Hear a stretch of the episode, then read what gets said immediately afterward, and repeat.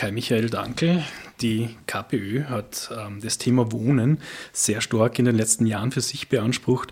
In den letzten äh, ja, Wochen, Monaten oder im letzten Jahr noch ist es dann dazu gekommen, dass mehrere Parteien da aufgesprungen sind und das Thema auch für sich entdeckt haben. Wie gelingt es der KPÖ, sich hier gegenüber anderen Mitbewerbern abzuheben? Ich glaube, das Wichtigste ist, dass man nicht erst kurz vor der Wahl das Thema Wohnen entdeckt, sondern auch in die fünf Jahre zwischen der Wahl dranbleibt. Und die steigenden Wohnkosten sind einfach das Schlüsselthema in Salzburg, weil immer mehr Menschen müssen aus der Stadt wegziehen, weil sie das Wohnen nicht mehr leisten können. Die pendeln dann in die Stadt rein, dann haben wir Autolawinen und ein Verkehrsproblem. Gleichzeitig fällt den Menschen die Kaufkraft bei anderen Sachen. Also man muss das Wohnen angehen und dann lösen sie für andere Probleme auch ein Stück weit. Wir haben ja das KPÖ Plus versucht, tatsächlich Druck auf die Stadtregierung zu machen, sie in ihre Wahlversprechen von der letzten Wahl zu erinnern, dass da noch einiges ausständig wäre. Teilweise hat das funktioniert. Äh, zum Beispiel, dass die Stadt einen Kautionsfonds startet auf unsere Initiative, um Wohnungssuchenden unter die Arme zu greifen. Teilweise auch nicht. Wir haben zum Beispiel jahrelang gesagt, die Stadt muss wieder selber Grundstücke kaufen, um Raum zu haben für leistbaren Wohnbau.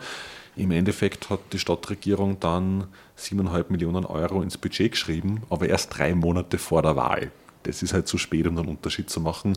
Wirkt dann ein bisschen mehr nach Werbegag. Mhm. Jetzt gibt es ähm, einige Parteien, die dir Linkspopulismus vorwerfen. Ist denn dieser Vorwurf deiner Meinung nach berechtigt? Ja, ich glaube, leistbares Wohnen ist einfach populär, weil viele Salzburger und Salzburgerinnen merken, dass das ein drängendes Problem ist.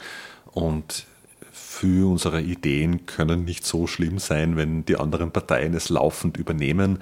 Wir haben zum Beispiel seit Jahren schon gesagt, man muss den Leerstand tausender Wohnungen in der Stadt Salzburg angehen. Es kann nicht sein, dass Wohnungen aus Spekulation leer stehen, während andere händeringend leistbare Wohnung suchen.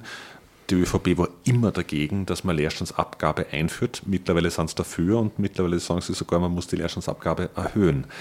Also ich freue mich immer, wenn andere Parteien gute Ideen übernehmen. Ich bin da ganz uneitel. Wichtig ist, dass sie umgesetzt werden. Mhm. So Vorwürfe oder so Aussagen wie seitens SPÖ der Babykommunismus oder heute der Retter der Wohnpolitik, der die Wohnpolitik in der Stadt Salzburg wachküsst.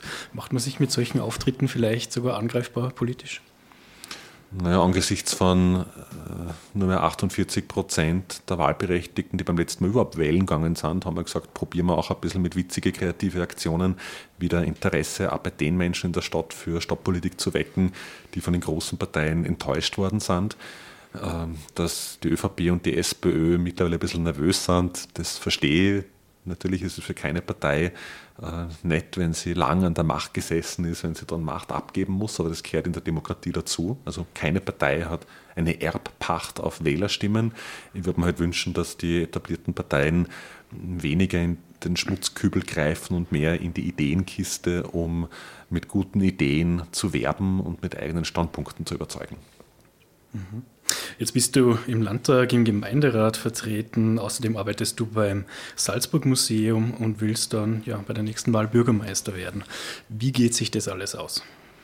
Also bis jetzt mit äh, viel Arbeit und langen Tagen, wenn uns als KPÖ Plus der Sprung in die Stadtregierung gelingt, wo wir dann hoffentlich für das Thema Wohnen Verantwortung übernehmen können, oder ich Bürgermeister werden soll, dann hätte ich eh Berufsverbot, das heißt, dann muss ja im Museum aufhören.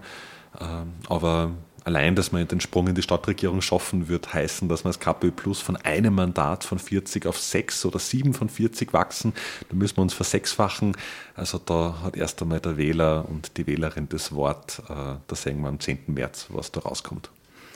Was verbindest du mit dem Bürgermeisteramt? Ich glaube, es ist vor allem die Möglichkeit, was weiterzubringen. Also ich glaube, man ist als Bürgermeister nicht der König der Stadt, der dann in einem barocken Schloss, da im Schloss Mirabell residiert und vom Balkon aus auf die Stadt runterschaut.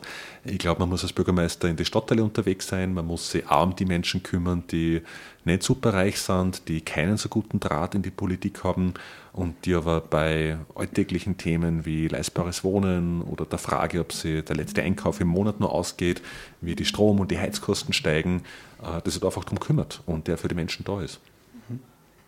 Wie würde denn ein Bürgermeister Dankel mit den Salzburger Festspielen umgehen? Ähm, also ich war bis jetzt noch nie bei den Salzburger Festspielen, aber ich würde als Bürgermeister schon hingehen, würde, äh, wenn ich gefragt werde, auch eine Rede da halten. Mir wäre es halt ein Anliegen, dass auch Salzburger und Salzburgerinnen die vielleicht noch nie bei den Festspielen waren, aber sich dafür interessieren, die Möglichkeit haben, einmal hinzugehen.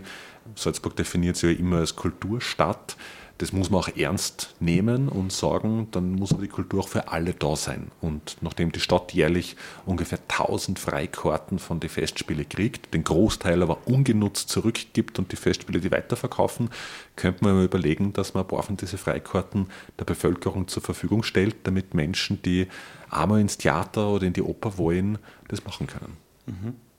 Abschließend noch, wer kommt in die Bürgermeisterstichwahl? Äh, das weiß ich nicht. Äh, das wird man am 10. März sehen. Ich glaube, man bräuchte eine Glaskugel, um das im Vorhinein schon sagen zu können. Äh, wünschen würde man natürlich, dass wir es als KPÖ Plus ein die Stichwahl schaffen, aber das entscheiden die Wähler und Wählerinnen. Gespannt bin ich auf jeden Fall. Alles klar. Kai Michael, danke. Dankeschön. Ganz gern.